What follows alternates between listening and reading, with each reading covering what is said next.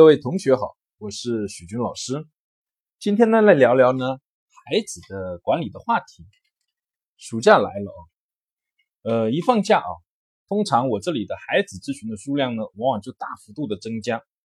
主要呢，集中在呢这些事情上。放假了，孩子整天玩游戏、睡觉，不知道怎么办。家长呢表示呢很焦虑。还有一些呢，发现孩子出现了可能的早恋。呃，放假了也不出门呢，去交际等等这些事情，孩子呢带过来哦，查了一下哦，会发现这样的一个情况，就绝大多数的孩子，首先哦，情绪呢没有大的问题，就是没有出现这种呢痛苦或者负面的情绪，而小的情绪会有一点点，而这种小的情绪呢，又多半呢跟父母的管制有关。而不是呢，前面父母所讲的这些，呃，玩游戏啊、睡觉啊、早恋啊这些事情。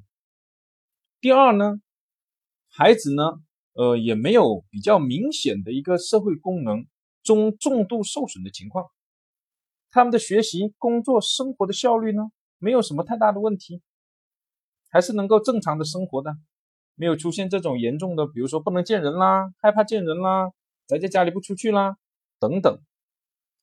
那为什么会出现这样的一个情况呢？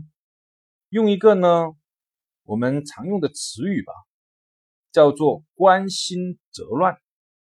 尤其是在现代的时代啊，变迁十分巨大、快速的情况下，父母呢对孩子的变化呢，普遍呢表示一个焦虑性。对于这种情况呢，呃，徐老师是可以理解的。但是也会给予各位家长一些建议。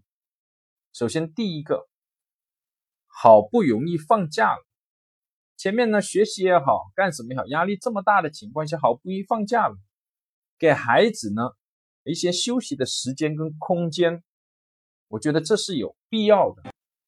第二，时代呢在变迁，现在的孩子跟我们小时候哦是不一样的，我们要呢把这个。呃，标准哦要放宽，不能老按照自己的标准，应该从目前社会的平均标准呢去判断。一般来说，只要孩子的情绪和社会的功能没有大的负面的问题，孩子一般都没什么问题。往往是你认为孩子出了问题，造成了你的焦虑，最终呢影响到了亲子关系。因为你肯定会明示或者暗示的去干干预孩子，容易呢造成了亲子关系的紧张，形成了新的焦虑，这就是一种恶性的循环。第三，要多学会呢去接纳孩子的不完美，对这些不完美呢不做负面的评价。首先，这些不完美是你认为的不完美，而不一定真的是孩子的不完美。第二。做负面的评价只会让你呢产生焦虑，风险放大，对亲子关系啊好的可能性啊是偏低的。比如说，看到孩子在那里玩游戏，玩手机游戏，你就说他，哎呀，你怎么又玩手机游戏呢？整天就玩玩玩，是吧？成绩下降了怎么办？到时候考不上大学，我看你怎么办？这就是负面的评价。又比如说呢？有些家长呢，不小心在孩子的手机或者 QQ 上看到，哎呦，他可能说他喜欢一个女孩子，就开始产生了这种焦虑。哎呀，这个早恋了怎么办？影响了成绩。哎呀，不好不好，这就叫负面的评价。先尝试着不做负面的评价，接纳孩子的不完美。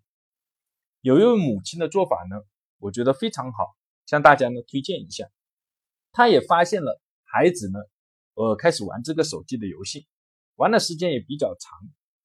有一天呢，他就去跟孩子聊天，他就问孩子：“哎呀，你最近我看你老是玩这个手机游戏。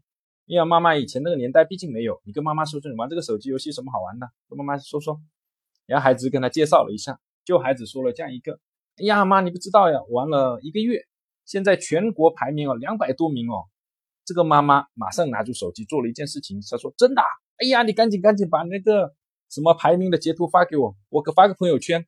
哎呀，我的儿子看来玩游戏也这么厉害，随我很好很好。